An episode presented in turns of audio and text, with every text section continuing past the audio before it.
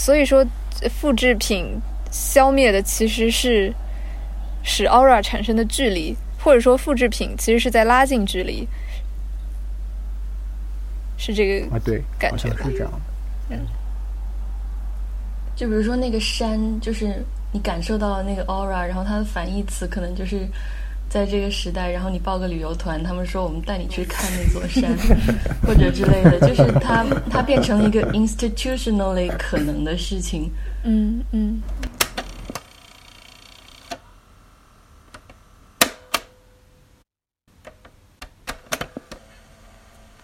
行，今天说本亚明的那个机械复制时代的艺术，作品。The work of art in the age of mechanical reproduction，对你们想咋说呀？我刚看完，我三分钟之前刚读完一遍。我觉得，我觉得用一个问题作为开始吧。啊，是我有很多问题。我也有很多问题。那么谁想问这个问题？林沁吧？不是，林沁不是说有很多问题？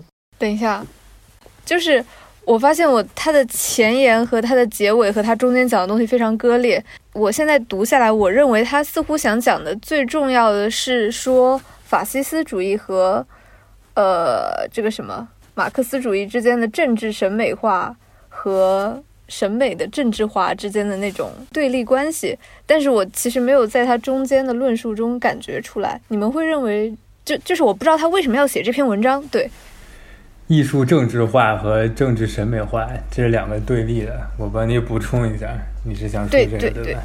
对，嗯，它和 aura 有什么关系吗？这两个应该都是那个就是 classical aura 消失之后诞生出来的两种应对方法。aura 这个概念是是什么时候有的呀？就是是他想出来的吗？还是之前就有？应该他 coin 的这个 phrase，应该是他想出。对，但这个东西不一定是他说才有的。嗯，我也觉得 “aura” 这个词，可能别的思想界、别的人也会提到类似的词，但它在这个语境下，它应该有它独特的用法。然后呢，就是说，嗯呃，我觉得对于林沁的问题，第一章似乎有一点儿作用。第一就是这个嗯 preface 前言，对吧？嗯那这个前言说的最后那点儿很奇怪，嗯他开始谈论马克思主义，对吧？然后他说我要我要接接下来要用的这些艺术概念 concepts，、嗯哼接下来这些这个理论上用到这些艺术概念，嗯不会被法西斯主义所利用，因为它没有涉及到，比如说像什么创造力、天才、永恒价值、神秘性这些概念一概都没有，所以不会被法西斯主义利用。但是呢，它也可以作为一个武器。这个武器，那个前言的最后一句话，对吧？嗯他说、嗯 They are, on the other hand, useful for the formation of revolutionary demands in the politics of art. 嗯他说他们会对这个革艺术政治中的革命需求起到作用。然后他之前又说呃说这个东西，呃，你不要小看它作为一个嗯武器的作用。我好像就我好像感觉他更在马克思主义这一面。对对是的，那至少对是的，对，那至少就是这个 aura 这个概念，嗯它在这边做出了个区分，它和这些比如说 creativity、genius、eternal value、mystery 这些我们之前见到过的，本雅明说会被法西斯主义所用的这些嗯。艺术名词、嗯解释性词汇不一样，嗯。它不属于这一类，但它有个特殊的性质是什么？我觉得这是会是一个很好的问题。我们再读一遍那段儿呗，反正也不短，呃，不是也不长。好。当马克思着手分析资本主义生产方式时，这种生产方式尚处于初级阶段。马克思努力使他的研究具有预言价值。它揭示了资本主义生产的基本状况，并通过对这种基本状况的描述，使人们由之出发，能看到资本主义未来发展的东西。于是人们看到，资本主义不仅越来越增强了对无产者的剥削，而且最终还创造出了消灭资本主义本身的条件。上层建筑的变革要比基础的变革缓慢得多。它用了半个多世纪，才使生产条件方面的变化在所有文化领域中得到体现。只是在今天，我们才能确定这一变革以怎样的形态实现。要做出这个说明，就必然会提出某种程度的预言性要求。然而，就符合这个预言性要求的程度而言，有关无产阶级在夺取政权之后的艺术论题，就及不上有关现行生产条件下艺术发展倾向的论题，更不要说无产阶级社会的艺术论题了。现行生产条件下艺术发展倾向的论题所具有的辩证法，在上层建筑中，并不见得就不如在经济结构中那样引人注目。低估这些论题所具有的斗争价值，将是一种错误。这些论题漠视诸如创造力和天才、永恒价值和神秘性等一些传统概念。对这些概念的不如控制的运用（括号眼下要控制它们是很难的）（括括回），就会导致用法西斯主义意识处理事实材料。我们在下面重新引入艺术理论中的这些概念，与较常见的概念不同。他们在艺术理论中是根本不能为法西斯主义服务的。相反，他们对于表述艺术政策的革命要求却是有用的。读完了，但的确还是不是特别懂，或者说，就是他的革命要求是什么呢？他那个革命，他。他是在什么语境下？他他那个革命跟马克思主义的那些那些问题有关系吗？还是说它只是一个比较，它是一个形容词，就是革命性的要求，指的是非常不一样。哦，感感觉是一个不是形容词，感觉应该是实质的革命的感觉。嗯，当时就是说，就我我完全不懂那个 那个阶段的历史，就是。像摄影艺术还有电影这些是是有跟就是法西斯主义的那些 propaganda 就结合起来了吗？我感觉是的，只是我的 我还没有查资料印证它，因为它结尾有说到一些法西斯主义的战争美学，可能那些战争美学就是通过这一些照相、电影之类的来传递的吧，我猜，但是我没有验证过。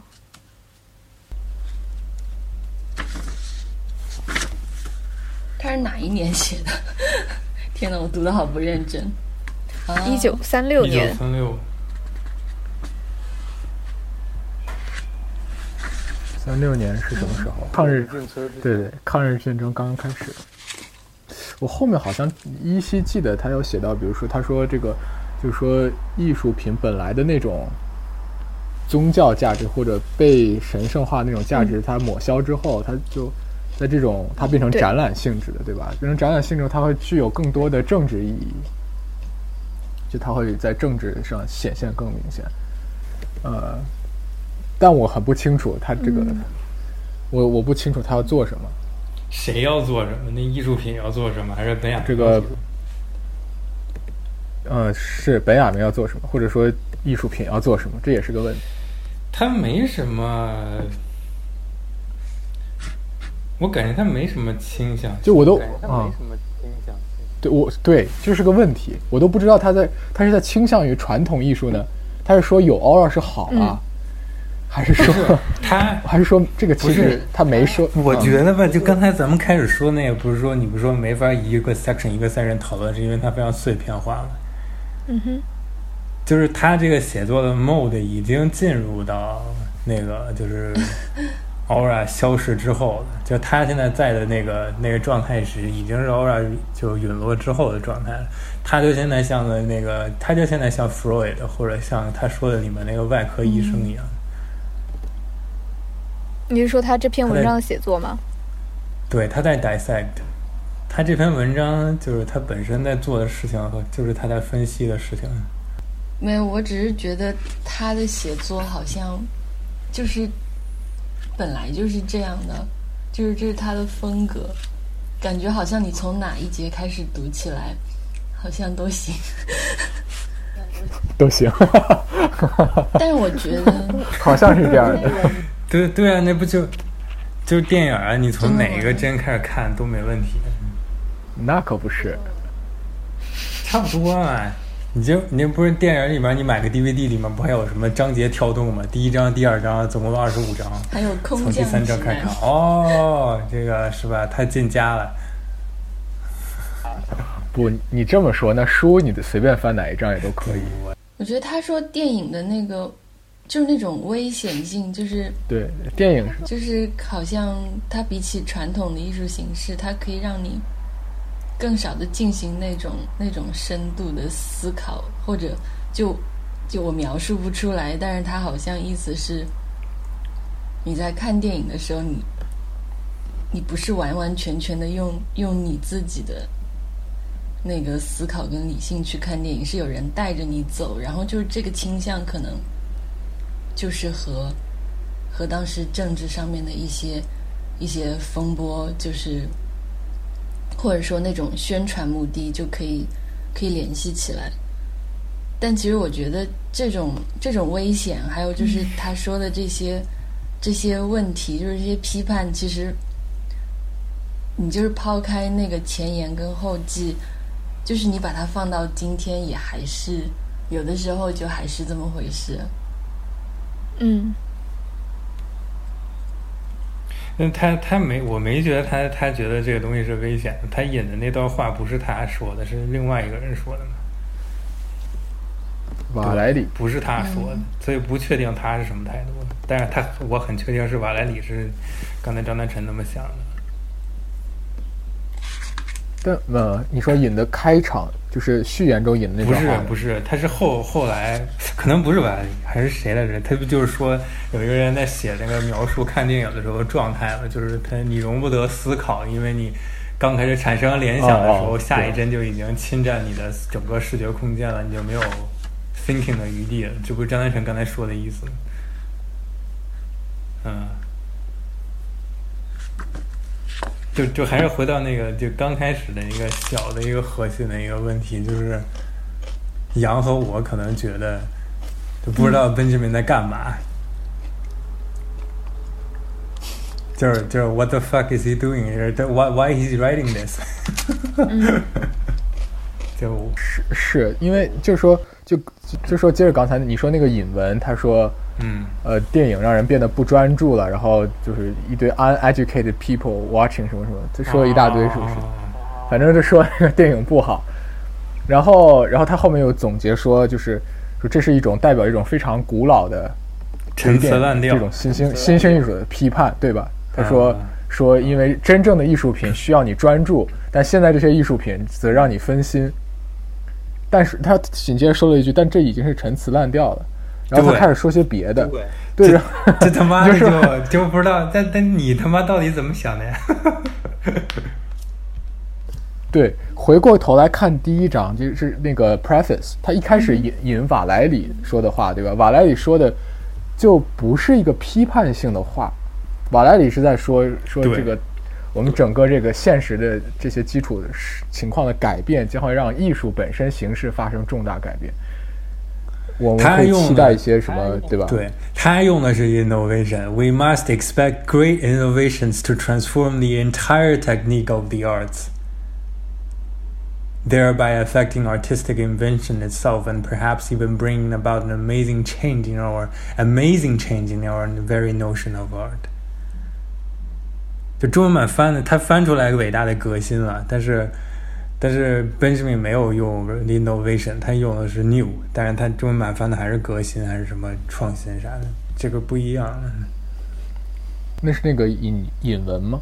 对，引文就是那个瓦莱里嘛，Valerie 他用的是 innovation，英文是 innovation，就是法语翻成英文是一，这不是是法国人版。法语翻成英文应该是 “innovation”，但是就是本本杰明用的，比如说，呃，在哪呢？嗯，等会儿突然找不到了。啊，section one 里面的第四行、第五行英文版是不是 “however represents something new”？它只是用了 new，你懂吗？就非常 neutral，就是我我也不觉得这好，我也不觉得这坏，反正就是 something that hasn't appeared before，这是 something something new，、但是但是杨说 preface 里面瓦莱里说的是 innovation revolutionary，呃不是不是 amazing change，这个这个态度一看就不一样了。我读完了那，我就想，哎，那他是不是要说怎么这个 how this change happens？然后结果他开始说什么法西斯了，我说我操，这什么玩意儿？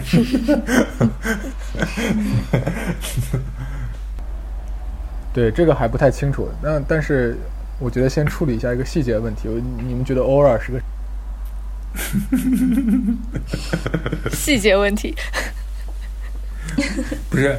这问题是不是还得加个限定啊？就是说，我们觉得 Aura 在这个有他这个 preference 这一段话的前提之下，他是个啥？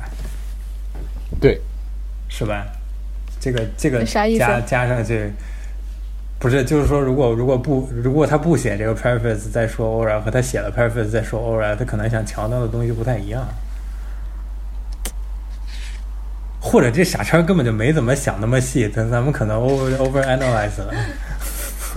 嗯，是，但有一个倾向，有一个倾向，我一像我一开始说的是很明显的，他非常不喜欢法西斯主义，不管他对 Marxism 是怎么看的，对吧？哎，这个他在哪看出来的？您说怎么看出来他喜欢马克思吗？啊，对对对，就仅凭这个文章，不管他的背景，我没有说完全看出来他是。完全喜欢马克思，或者支持他，但是我说能看出来他非常反对 fascism，对吧？嗯，那在哪儿呢？你有确切的？我也是这感觉，那我们要不要确认一下？那就从最后就是这个 epilogue 说，他不是说了吗？就是现代这个在现代的这种状态下，人已经把毁灭他自己作为最高的审美追求了。嗯，那我觉得这句话明显带有就是批判 fascism 的倾向。他觉得肯定觉得这个不太对，对吧？他有没有可能只是就是平铺直叙啊？毁灭已经是什么最高境界？我不觉得是这样。然后我们就写完了，躺在粪池里拥抱人生吧。稍稍微结合一下史实，我相信他肯定不是很愿意喜欢法 fascism，fascism。而且那个前言不是说了吗？他说我不要，我不想要那些 fascism。会利用的那些艺术解释性的名词词汇，对，嗯，对吧？他说我要我接下来要用的艺术词汇和那些没有关系，不会被 fascism 所用。我觉得这个挺明显的。嗯，哦，这这个我同意。就哦，你从这个角度讲，确实是。嗯，OK，没问题。所以对，所以说这个就他是说 aura 这个词用来解释艺术品。它取代了之前用的那些，我们会从尼采中看到 genius、creativity 这种词。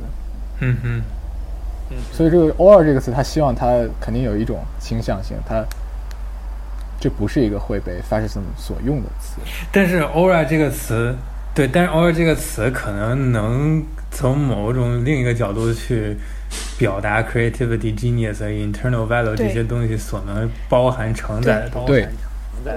它就相当于它从另一个，现在问题就是，它就，对他脱离了那个，就是法西斯已经用烂了词，就比如说博雅教育在中国已经变得臭大街了，嗯，他就不能再用博雅这两个字了，他得换一个，是这意思吧？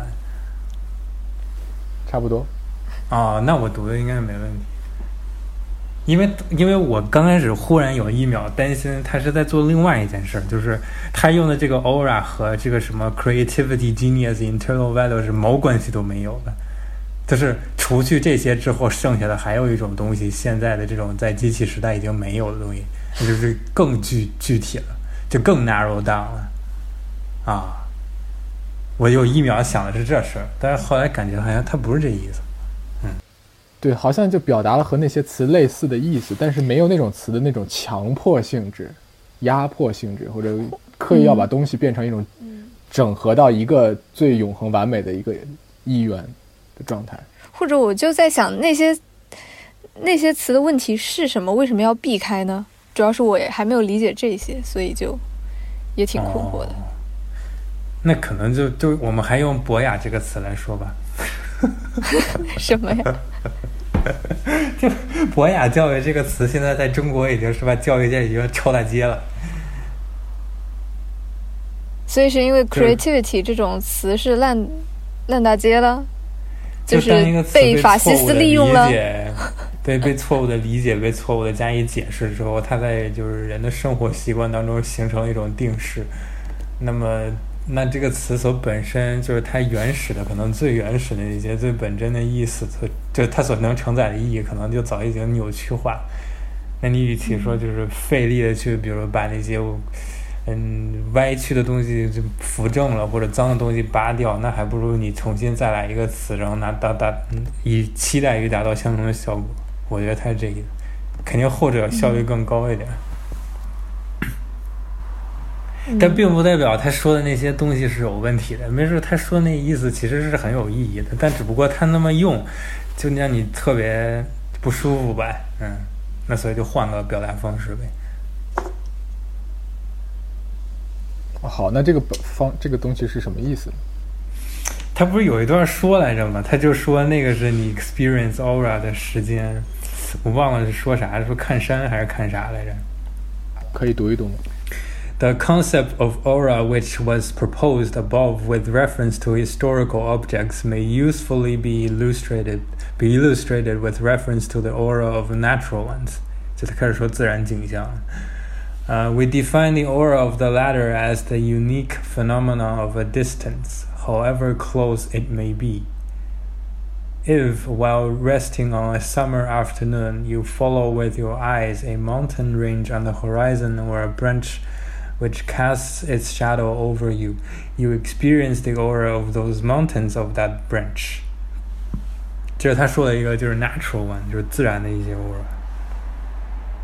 单单看这一句话，我觉得没什么问题。但是它下面紧接的讲的是，就是现代大众有，就是有一种接受每件食物的复制品，以克服其独一无二性的强烈倾向。就是比如说，怎么说，就想要接受复制品，克服独一无二。就是这个好像是上面说的，就是山脉夏日午后的这个景象的反义词，但是我却反义不过来。是这个意思吧？这话翻的超硬，我跟你说。那那你用英文说说。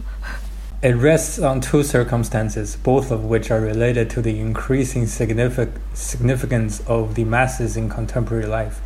Namely, the desire of contemporary masses to bring things closer spatially and humanly, which is just as ardent as their bent toward overcoming the uniqueness of every reality by accepting its reproduction。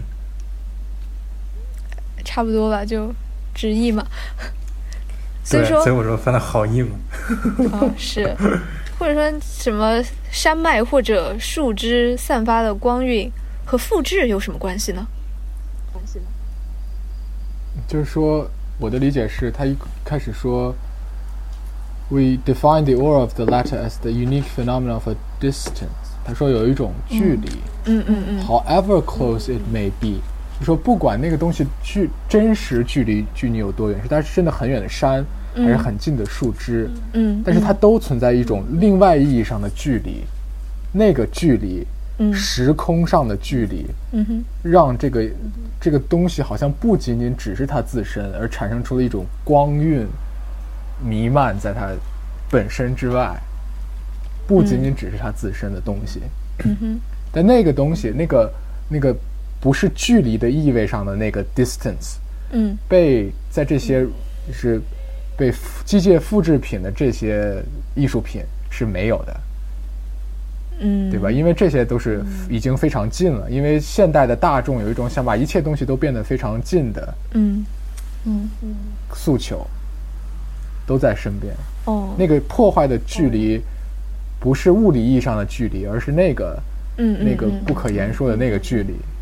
哦，所以说，距离让那个 aura 使得啊，对，你说完，你说完，那个距离让 aura 对你先说完，对你先说完，使得那个 aura 成为可能。嗯嗯。所以说，复制品消灭的其实是使 aura 产生的距离，或者说复制品其实是在拉近距离。是这个啊，对，感觉是这样的。嗯，就比如说那个山，就是你感受到了那个 aura，然后它的反义词可能就是在这个时代，然后你报个旅游团，他们说我们带你去看那座山，或者之类的，就是它它变成了一个 institutionally 可能的事情。嗯嗯嗯，aura 是 Greek 是吧？aura 不是 breeze 吗？哦，这是不是好理解一点啊？什么？我记得 aura 是个 mythology，然后那是个人吧，然后是 breeze，b r e e z e，好像微 a gentle wind，就感觉像是清风拂过你的脸庞，就是那种感觉。是吗？是吗？我记得啊，我不确定啊。如果是这样的话，它翻光晕其实上就是把那种感知完全嫁接到视觉上。嗯，光光晕翻回去应该是 halo，不应该是 aura。我你得你得查一下这个德语是怎么写的。哦，OK，我觉得这里面有个 paradox，关于那个距离的那个事儿。你说他你得联系那个他后来举的那个 analogy，就是外科医生和什么，就是什么医，我理解的就是外科西医大战中医。有你这样说中医的吗？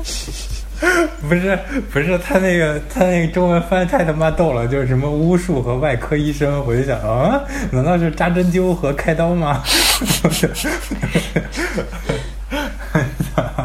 你联系这个，那一段，你联系这个 analogy，你再回来看那个距离的问题就挺神的，就是他他感觉就像是说，就比如说那个 natural natural aura，就是你不管物理距离离那个山是有多远，就是它是有一种就是你可以说叫神圣性或者怎么样，就是那种神圣性的距离是存在的，但是因为那种神圣性的距离的存在，其实导致你最后其实离得它更近，但是那个近就不是物理上的近，可能是就是感受上的，就是嗯能融合起来的那种近。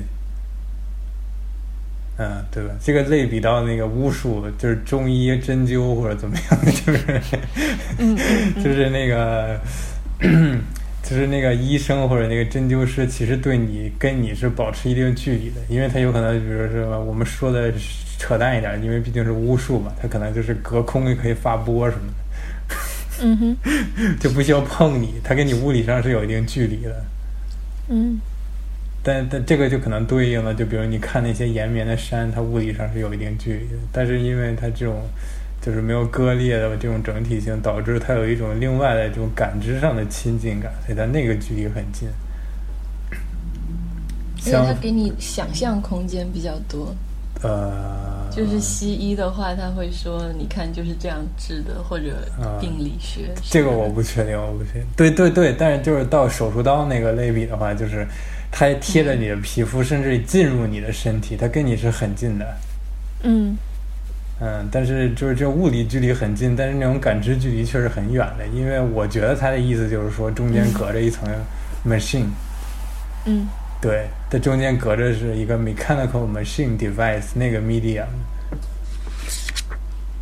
我觉得他是这意思。对我觉得他是这意思。是是是，我我我也感觉是这样的。嗯，但其实这出现了另外一个问题，就说，但是要想那个 aura 成为可能那个时代，就是更原始、更传统的那种艺术形式，嗯它不是说它是寄生在，就艺术本身是寄生在那种 ritual 仪式、对宗教性那种神圣东西上。所以说，更原始的情况下，艺术就是一个附属品，它根本就对，它不是一个就是独立的那么重要的东西。就是说，是之后它从那里头被解放出来了，哦对吧？艺术从宗教中解放出来，对对对它才获得他的自我意识，然后他才变得那么重要。然后是因为那个人们对于艺术的审美体验不只是那种崇敬、敬畏、嗯崇拜、祈祷那样的状态，而是生有突然突然到了一种理性上层次的那种审判之后、审视之后，艺术才变得这么贵重，嗯才不是宗教的附属品。这是 Hegel 说的，黑这个这个这个 notes 里面，就是本雅明这个文章 notes 里面，他引了一段 Hegel 说的话，也是大概是这个意思。对，嗯所以说这个 aura 就这个这件事情变得很奇怪。那么，呃，你要怎么看这这个问题，是吧？呃，但是最后这个变成了一种极端，对吧？它最后变成了发展成了法西斯主主义所谓的那种，就当艺术完全独立之后，嗯，然后最后马拉美那些人提出了为了艺术而艺术，纯艺术、纯粹的东西，嗯不惜最后又发展成了那种不惜一切代价要艺术，否定所有的东西。就最后那句话嘛，就是什么那句拉哦，崇尚艺术，摧毁世界。对，差不多，最后会变成这样。他在一个地方也讲到，就是说这种，就是那个他的 cult value 就在他的那 exhibition value 之下，就是慢慢的消失了以后，又又有一种代替性质的，就是就是那种 cult value，就好像是比方说大众对于电影啊，然后一些演员的那种崇拜，包括其实就是就是说，他似乎就是这种这种崇拜的，或者说宗教的那个那层意思，其实是也被法西斯主义在利用。嗯嗯嗯嗯所以艺术从宗宗教化倾向中解脱出来之后，它就被政治化了。是吗？我怎么读？我没有读到这个。不太，嗯嗯，我们读不太出来。它是，你想啊，这个 liberation 这个词，它是用的 liberation 吗？这个宗教就什么解放这个词就非常 Marx，你得注意啊。有可能他就是个 Marxist。呃对对对，但是我就我就是我我需要 point it out，就是我们需要注意一下这个事，呃但是这不重要，重要的是那个就是它这个东西我没有看出来，就是它是之前是艺术品作为一种附属于宗教的，对它我起源于宗教，他说，看第四章，对，第四章最后一段，啊，艺术作品的可机械复制性在世界历史上第一次把艺术品从对它的从它对礼仪的寄生中解放了出来，是吧？对，这是他的意思，是吧？然后你往下念，复制艺术品越来越成了着眼于对可复制艺术品的复制，例如人们可以用一张相片、照相底片复制大量的相片，而要鉴别其中哪怕是真品，则是毫无意义的。然而，当艺术创作的原真性标准失灵之时，艺术的整个社会功能也得到了改变。它不再建立在礼仪的根基上，而是建立在另一种实践上，即建立在政治的根基上。嗯，哎，等一下，我先澄清一下，他那个最后一句话的意思就是说，他从礼仪中解放了出来，政治替代了礼仪，是这种意思吗？ritual，嗯，礼仪是 ritual 吗。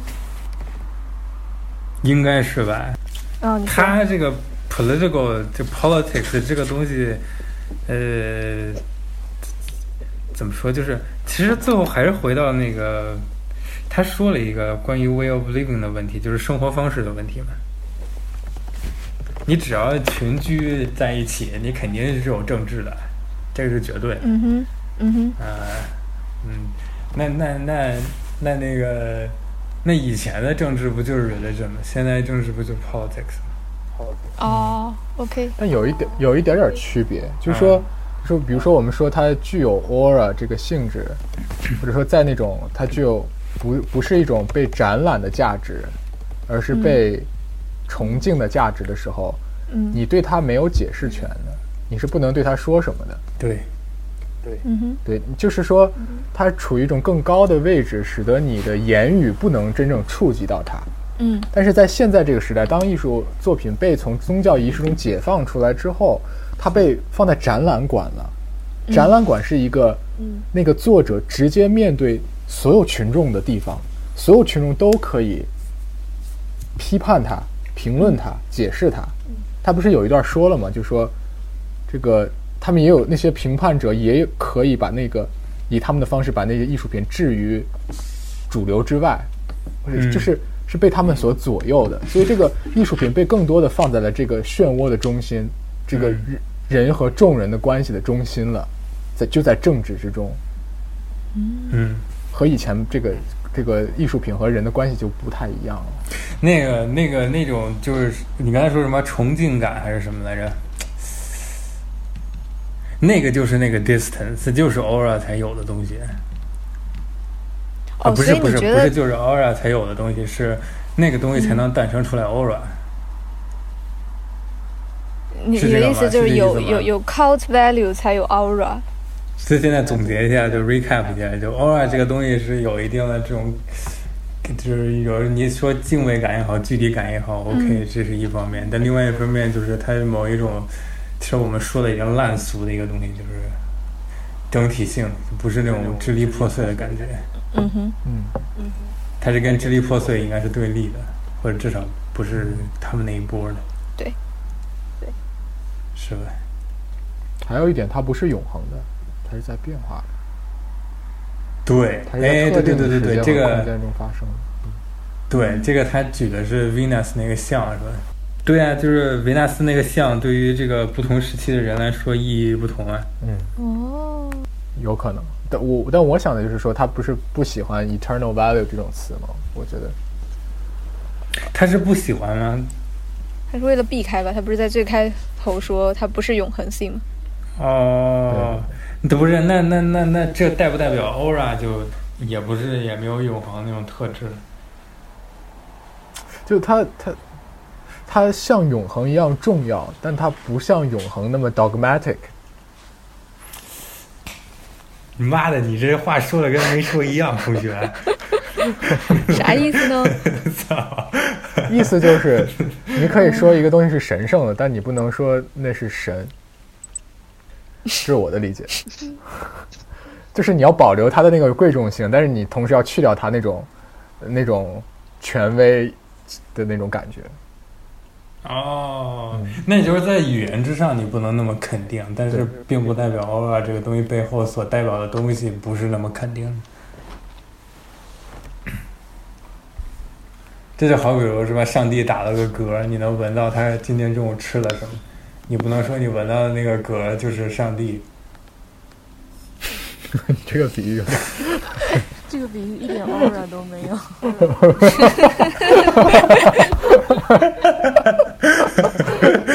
是，不过就就从那个 aura 那一段来看，就他特地选了来解释 aura 这个词的那个例子，他不是用艺术品来解释，而是用自然景物对，来解释，这是一种很中立的选择，对吧？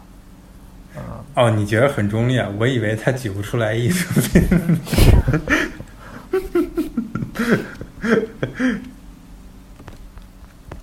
避免了宗教性的东西。他这人挺拧巴的，我好像突然有点懂他为什么这么写了。你看他这个写作风格吧，就是很碎片化，对吧？你从哪儿都能读，也没啥整体性。还是有一点的吧？啊、稍微有一点点，至少我把前言和后记去了，我一二三四看到十五没什么问题。哦，这这倒是。啊，然后我想想啊，他已经在分析了，他做很多分析嘛，他是分析性。他有一个特别大的一个 analogy，一个类比，你们肯定我说出来，你们肯定就就都同意，就是电影嘛，他就一直在说电影。嗯他其中说了一个特别有意思的一点，你们还记得吗？就是说，电影这个东西，就是它不是有一些放大的精细感吗？嗯就比如镜头语言能捕捉到的一些东西，其实你人体肉眼是，你有时候是注意不到的。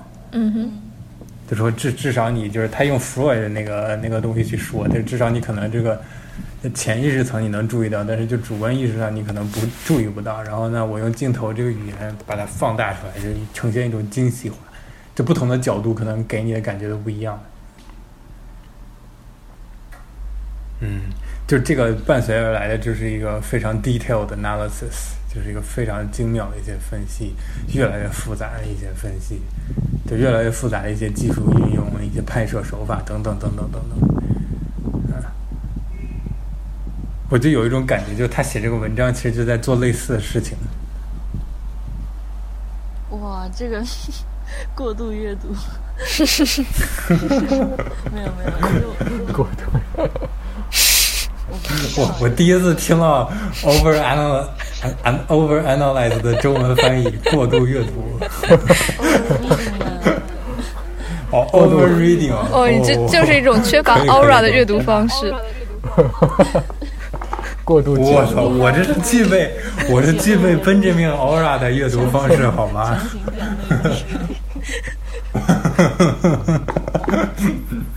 我这是多么有 aura，我这是多么 aromatic 的方式啊！我没觉得他特别分析啊，就是你分析哲学，像那种写作，就是什么一二三四五，然后倒推回去什么五四三二一，他不是这样写的，他比较散，但是他也不是说就嗯条分缕析那样嗯嗯嗯嗯嗯。但如果我们开始讨论他的写作风格对他的这个。小小传达的信息有什么关联的时候，那个可能才是 over analysis。嗯，毕竟他不是海德格尔，是吧？就先不说他风格的问题，就还是回到他的观点上。就这段，就是就简单说电影这一段，他似乎他把电影比作的意比作这个弗洛伊德心理学的意义，就说其实它帮助人们。解开了就是视觉的潜意识，就像 Freud 解开了心理的潜意识，它它它多了，它是 enriching，而不是一种，呃，就我不觉得这块那个贬义有那么重，我我甚至觉得他觉得这个也挺有好处的啊，对对对对对，我我也没觉得他在批判他，对，但是有一点要注意的就是。他不是说，就是因为这种电影的这种精细放大，让原来的潜意识的东西浮现出来，就是你把它剖析，你开始让你让人们注意到之前没有注意到的东西，对吧？他是这个逻辑，对吧？嗯，是因为有了技术，所以之前被忽视的东西重新被放到了聚光灯之下。嗯，它是这个逻辑，但有可能另外一套逻辑就是原本这个东西就在的。它原本就是就是这种这种忽视的被忽视的这种对比关系是有了技术之后才存在的。它之前可能就是它是一个整体，就是你其实都意识到了。嗯。啊，它有有这个有有这个逻辑的可能性。我我没有太懂，你可以再讲讲吗？啊，你没有太懂是吧？啊，我想想。嗯。就比如说有了 Freud 才有什么 consciousness 和 subconsciousness。嗯哼。而且他会就是说，你的 consciousness 和 subconsciousness 这个东西，呃，就是 subconsciousness 那个东西，是你之前没有注意到的。我把它拿出来。嗯。所以就相当于他说的所谓的所谓的大的 consciousness，就是大 C 打头 capitalized C 打头的是包括 consciousness 加 subconsciousness。嗯。然后他的理论让这两个东西分开了，就是说我们有 consciousness，还有 subconsciousness，对吧？嗯哼，哎，他他的逻辑是说，我突然发现哦，以前有一个 subconscious 那个东西，我们是不知道的，现在我给你找出来了。所以我们的大的 capitalized consciousness 是包括这个 subconscious 加 consciousness 的，这是他的逻辑。就是因为有了我的发现之后，就是 enriching 嘛，我丰富了它我们的 capitalized consciousness 的存在，因为我加了 subconsciousness。但是这是他逻辑，但有另外一个可能性，就是我们的 subconsciousness 和 consciousness 一直都在那儿，只不过之前的叙事没有过分强调 subconsciousness，但其实它其实是在那儿的，就是我们没有被 enriched，我们只是被 dissected。嗯哼，就它一直就是那个完整的就在那儿，那只不过 Freud 把它分开了，就是说我们之前没有发现的那个东西。我现在用把它通过 conscious 这这个东西的对立，我把它说出来叫 subconscious，但实际上之前可能一直都有。如果是这样的话，它就不是 enriching，它只是从另外一个角度去看这个事情而已。嗯，所以就如果按照第二个逻辑走的话，就是夸张一点说，它 preface 里面讲的什么？伟大的革新会改变艺术的全部技巧，由此必将影响到艺术创作本身，或最终或许还会导致以最迷人的方式改变艺术概念本身。他可能就没有改，他可能只是从另外一个角度切进去的。就好比如你不用 creativity，不用 internal truth，不用 internal value 这些词，你换成 aura，但实际上那个东西可能是一样的。嗯，这就造成了，我们就通过不同的角度看了一个真正的 true internal 的东西了。哦，所以白亚明还是相信它的存在。耶，我证完了。最后两步跳太多，你们可以无视。但是之前的，我觉得尽量我说清楚了。嗯，但是他电影也不光是说把就是人本来好像注意不到的一些东西就放大给观众，而且它是它是有选择的这样放大的。然后好像我不知道是不是有这一层意思，就是你看电影的时候你。你在看他选择放大给你看的那些东西，就是，而当你在看，就是在看剧院的那些就是话剧啊之类的时候，你也许可以自己选择去关注哪些方面的东西。就是我其实本来就不是很懂他，他讲电影跟就是戏剧的那个区别。就可能在今天的我们看来没有那么多区别，我不知道是不是因为时代的关系。你说当时的当时的电影还没有现在这么发达，还是无声电影也没有融入这么多电影的里啊？是，这现在这两者开始互相影响了。嗯，电影和戏剧，嗯，但是演员应该感觉还是不太不太一样的。不知道呀。他其实文章里也提到了，就是说。对于电影来说，演员是在机械面前表演，而不是在观众面前为人表演。他认为这两个的差别主要在这里。然后，他还我再 quote 一些，他就是说，电影演员感觉自己仿佛在流放一样，他不仅从舞台中流放了出来，也从自己角色中流放了出来。他感觉到一种难以名状的空虚，他的身体似乎被分解了之类的。我靠！他演了戏吗，他就这么说。是我我读那段我也有怀疑，电影演员真的这么想吗？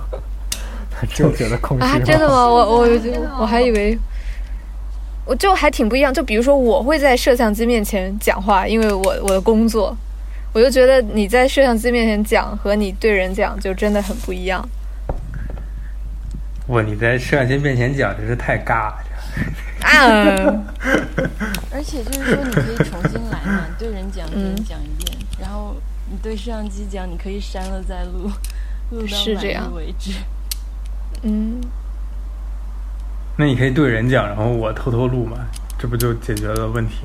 这不行。举那个例子啊，就是对对对，说拍一个那个惊讶的效果。对啊对啊。所以刚刚张丹成的问题是。我至少来着。明白，就是，嗯，就是电影跟，可能我大概知道，就是说电影跟戏剧的，就是最大区别就是那种可重复制作，那种可复制性，但是就是我自己没有体会的那么明显吧。我觉得他们的差别，我我的理解是，就是他说的是电影演员无法有光晕，因为他是在对着摄像机讲话。而剧场，你是在对着人讲话，所以就会怎么说？一对着摄像机讲话，好像是一种没有距离、消去了光晕的感觉；而对着人讲话之间，还会有一种距离感。嗯。但是这两种艺术，他们的范围能够大致等同起来吗？就是当时的电影拍的都是什么内容？其实我不知道。嗯，不过的确应该是差不多的。比如说翻拍一些不懂莎士比亚或者名著，但也会。哦，他不是说了吗？那个把《仲夏夜之梦》翻拍成了电影，是吧？但是就是电影艺术，它的确就是可能在当时看来，它的它的可能性更多。它可以是那种小短片。或者我不知道那时候有没有纪录片或者宣传片，就是一些在剧场所做不到的事情，嗯，可能是一些更碎片的事情。而且当时电影也的确很短，就是十九世纪末那种什么两分钟的电影之类的。嗯没有，他这都二十世纪了，那一九三六年，嗯，嗯，就说电影一开始它它会很短，但是像戏剧，就比方说希腊悲剧，它好像怎么着都都得演的 那么一两个小时，就是好像从从开始就是这个样子。嗯，我们解决了光晕的问题了没？差不多吧，我觉得。可以再说一下电影这个事儿。嗯，我说这个可能和刚才的有一点关系，但是不完全有关系。就是你们记不记得他有一段，就是稍微对比了一下欧洲的电影和苏联的电影？嗯嗯，完没全没有我不印象。记得。对，是有一段。然后他说，就说那段他大约提到的，就是说，在苏联拍那些电影中，民众就是他们自身，他们会更，就是他们以他们自身出现在镜头中，嗯。就是就自只包括那个中文版后面有一段第三个单第三十七个 notes，那个备注他也说，其实电影这个形式更适合展现群众运动，嗯嗯嗯，就是凡是像戏剧啊以前的那些艺术形式，比如绘画，很难呈现出像我们现在这个时代出现的这样的这个 mass movements。嗯群众运动很难体现他们，但在电影中其实是非常好的一种方式来让群众看到他们自身。嗯哼，就这两个是在互相呼应的，啊、嗯哼，对，它所以它是会有什么，就是这个它的政治意义会更会更重，嗯，它会会有革命，会 会有革命意义，对吧？嗯嗯，这种东西里面，就是你关注自我的那个被放大的可能性会变大吧？嗯，啥啥意思？就是自他不有一段说的什么，就自我被放大嘛？哦，那是关于 architecture 的，他最后一段，就是那种自我消遣性的、消遣性的东西，最后会指向的自我的放大，大概是这意思吧？我来找一找啊，应该是十五嗯，吗？是是是是是，哦哦，对，十五第一段，在中从中间到最后吧，差不多。嗯，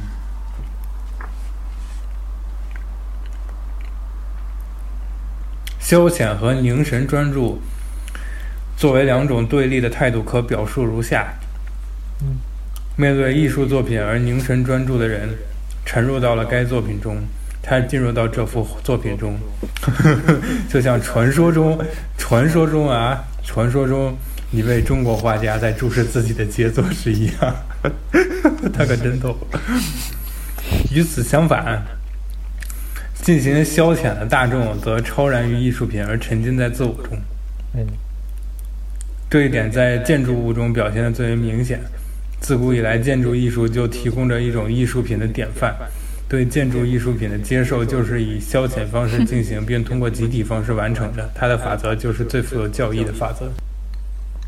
我之所以提这段，是因为就刚才不是说，就是电影那种，就展现群众运动，比如不是有比较有利的嘛？那如果把电影这种东西当成一种非常消遣的东西，最后实际上是一种像他说的一样的，就是沉浸在自我当中的话，那不就是比较容易做 propaganda 吗？那就很容易就成为了一种政治工具了。但是按你这么说，感觉它很容易变成法西斯主义的工具，因为他不是在做一种 propaganda 吗？嗯哼，但是嗯又感觉他不是在反对这个东西吗？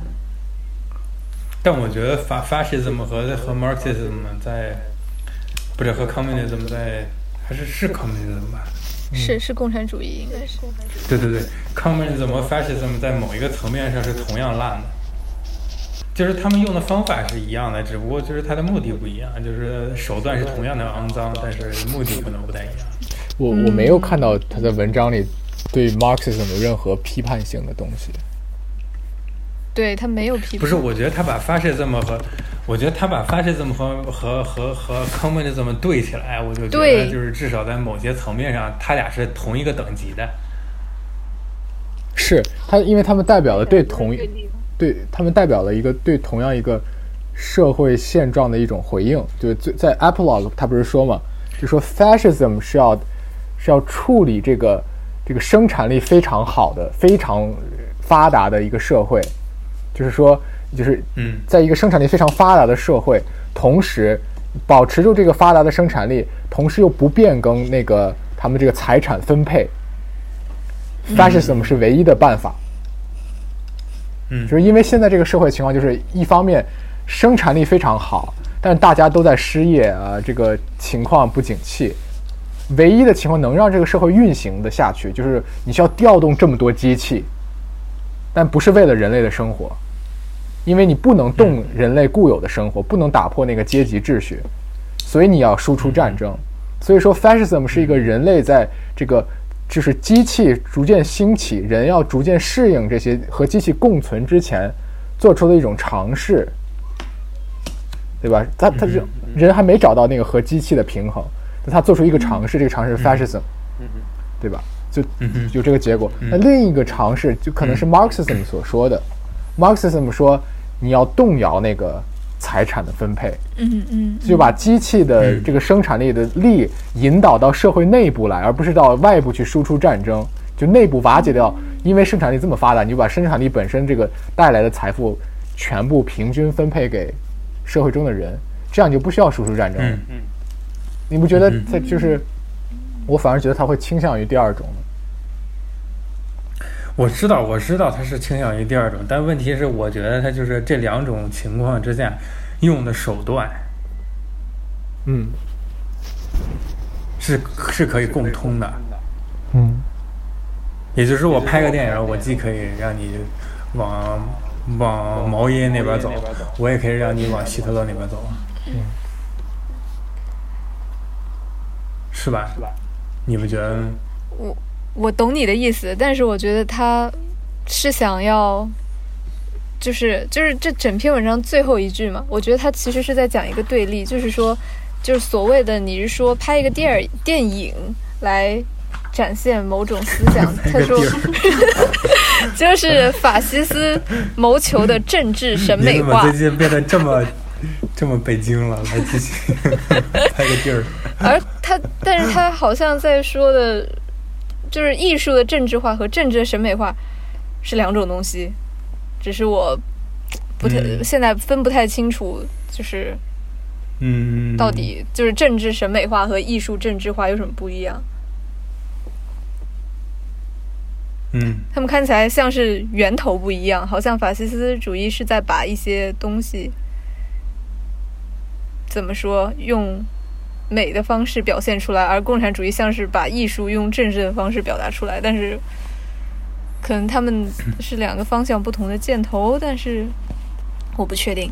嗯哼，嗯哼，反正我唯一确定的是这两个这两个东西，这个 aura 都没了。啊，确实，对，是这样，对，是这样。这倒是。那那那，他既然都没了，这两个对我来说都是不可取的。再见。或者说，他说的艺术的政治化，可能是从 aura 出发，然后来搞某些政治。我不知道。嗯。我感觉他的意思是，aura 是一定会没有的，但是是不是不知道？就是说，他想知道发展到后边这个阶段。会怎么样？嗯，哇，我们好像终于知道他为什么要写这文章了。有可能是这样。你不觉得这种人特别没素质吗？谁？就本雅明这种人。为什么？就是写写文章，但是不给一个答案，这样吗？不是不是，就感觉就像是啊，你看旁边那只狗正在被这个人虐待，我只是安安静静地看着它，把它写下来，并且预判一下，如果这个狗真的被这个小孩虐待了，这个狗会怎产生怎样的心理变化？如果这小孩成功的被这个狗反杀了，这个小孩的爸爸妈妈会产生怎样的心理变化？好的，我写完了，大家再见，我去睡觉了。但是它不是一只狗啊，就是电影，就是这个机械复制时代的那些东西，它不是你把一只狗踢到一边就可以解决的呀。不是，但是你至少得有那个是吧？你得有那个动力，你就你就感觉一直是旁观的状态。嗯，也许你在想到底狗是对的呢，还是小孩对的呢？这个问题很复杂，所以我现在不能。我觉得不复杂。不复杂，你你你这你你扇小孩一巴掌，然后如果狗反击的话，就揍他一拳，不就行了吗？但是那复制的艺术就肯定比狗那个那个事情要复杂一点。复杂就复杂，该站哪？哦，那他就是茫迷茫中彷徨中彷徨的本雅明。对他这篇文章就感觉前半部分是在哀哀叹 Aura 的消失，后半部分是在说啊，就算没有 Aura，我们用这些电影好像也可以探索出，就是电影融合了科学和艺术，我们好像也可以来探索一些边界之类的那种感觉。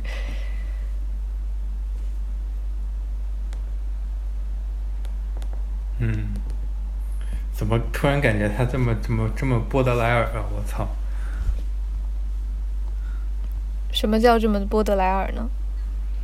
在粪坑里游泳，他本来就很喜欢波德莱尔啊。哦，是吗？哇，那我这直觉对了。波德莱尔对于我来说就是一个坚持跳在粪坑里生活，并且努力的究其一生，希望在什么糜烂的生活当中找到美的迹象的那么一个非常典型的法国人。等会儿，我我说的不一定对啊，他肯定是嗯嗯对波德莱尔有一些。感想的，我不知道他是不是真的同意他。嗯，我们打个岔吧，来来来，咱说说建筑的事儿，终于到重点了。啊，等一下，我还有最后一个问题。哦，你说，你说。你觉得你现在能接触到的艺术作品中有什么是所谓的有 aura 的真品？但是当这个东西商品化了以后，你就在淘宝上定一个 slot，说我今天星期天下午三点开始做陶艺，什么，就是 就是当当这些变得，嗯，不知道。不是，你得去去外面转，亲自淘土回来，慢慢筛筛完。所以这样一想，真的就没有 aura。不是，你可以做呀，你做出来不就有了吗？嗯。我觉得 aura 这个东西是吧，就跟那个什么，这个这个什么京城最有名的餐馆一样，那个这个吃饭的人就是说，你这个你给我的菜，你是要带着锅气的，你知道吧？你不带锅气，是我是不会吃的。嗯，有点那个意思，它有类似的。嗯，你们知道锅气是啥吧？油烟气。不是，他不洗锅是吧？然后他的锅就我靠！我操！你们都是什么人啊？我的天哪！就是说什么百年汤底啊之类的那种奇怪的。不是那个意思啊！哎呦，老火锅不是那意。我理解的很简单，锅气就是，比如说，锅气是，就是锅，就是你打开锅盖出来的水蒸气，就是那玩意儿。那就是趁热吃，对，就这意思，exactly，特别特别讲究那种北方菜，就它每一步上菜的步骤就跟法国最高级的餐厅有了一拼，你知道吧？它都有讲究的，它最后那一步一定是要端在你面前，等你坐在那里，端在你面前，等你准备好了，掀锅盖，那那一下第一次你闻的那个气味，那是在你的整个。吃饭的过程当中呢，虽然这个过程非常蛋疼，但是我就跟你说，这个 aura 跟那个有点有点像，但是这个这个确实有点太，太那什么了，是吧？怎么说？就是，反正我肯定是不喜欢这么吃饭，但是就是那个状态有一点点，因为它是整个是一个 process，嗯嗯嗯，是有仪式的，嗯，对对对对对对对，有一点，虽然这个仪式有点蛋疼。就是如果还是我的问题，就是说你现在能接触到哪些有 aura 的艺术作品？如果仅局限于艺术作品的话，我试图想，就我们遇到的 CD、电影、小说，其实他们都是复制品，而可能真的所谓的怎么说有 aura 的，其实就只有那么几种，比如说舞台剧，比如说音乐现场，比如说建筑，是不是？哎，说到建筑了哈。嗯，我们可以不用往那边拐。所以我就后来就在想，那如果从我说的这几种舞台剧、现场建筑这方面来想，那 aura 是什么？好像就是一种临场感，好像是一种氛围。我就感觉这个很相对啊，就是，嗯。就是感觉现在那种仪式感也一样是可以复制出来的，或者说，aura 其实跟你个人的体验也很有关系。哎，他那个 authenticity 和 aura 之间关系是什么呀？我突然觉得可以从这儿突破进去。在第二节，他有说到，哦，等一下，他只说到复印，就是复印就是原真性的反面。然后，嗯哼，他有说，在第四节，他有说，艺术的本质是和复印冲突的，就是它最开始是起源于宗教仪式，然后复印解放了，就把它从宗教中解放了出来。等一下，那所以说，所以说，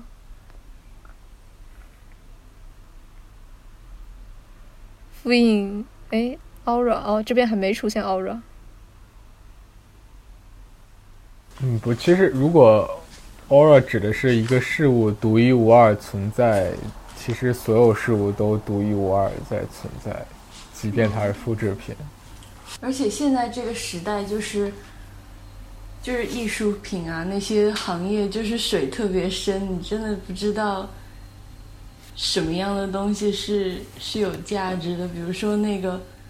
最后的晚餐就是那个吃瓜的那个画，就就可以拍到很贵，就是一亿多什么什么什么的，就是这种明显带有复制意图的那种感觉，是那种 secondary arts，嗯，就好像其实是现在一个很有话题度的，或者说是也也是非常被人追求的样子，就一件事情，嗯。不是，我们还没有搞清楚 authenticity 和这个 aura 之间关系。他有一个好像说了这事儿，但是原作的即时极地性组成了它的原真性，就是即时和极地，对吧？对对对。然后他后来 section three 又说。Section three 是他提出 aura 这个概念的，对吧？那他第一自然段他说，我再读一下吧，反正也不长。在漫长的历史长河中，人类的感性认识方式是随着人类群体的整个生活方式的改变而改变的。人类感性认识的组织方式，这一认识赖以完成的手段，不仅受制于自然条件，而且也受制于历史条件。你看这段，这段明，嗯。你要说完吗？你说，你说。我说这一段明显就反映他非常受 Hegel、Marx 的影响，就是他要把那种历史条件的变换用到，就是他对这个文化的影响上来。就像他在一开始说的那个，对吧？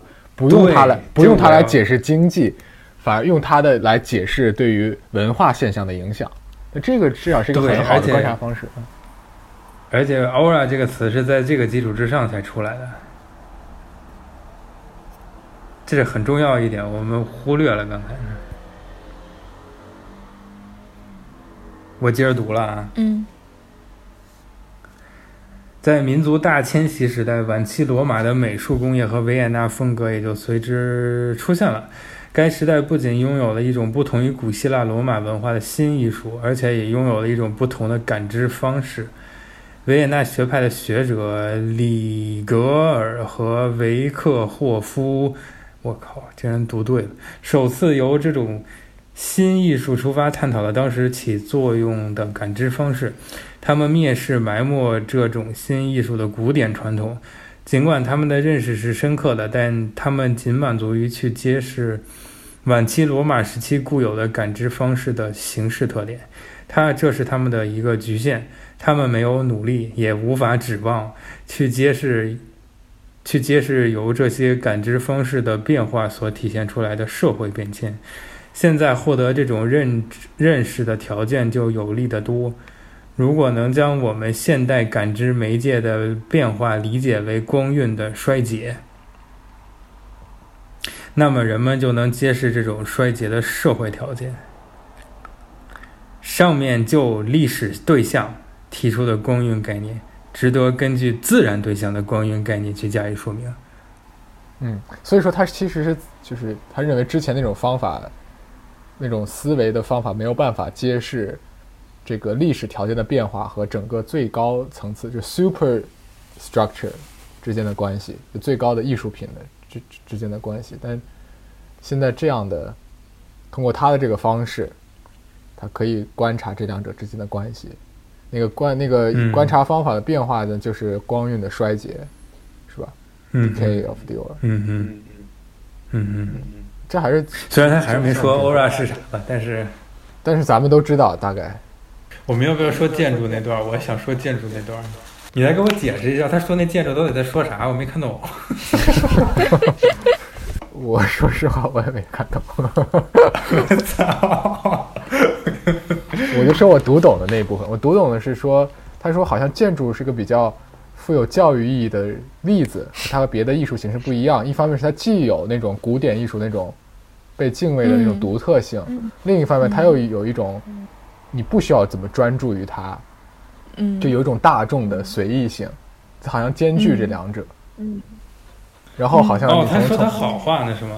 对呢，对呢。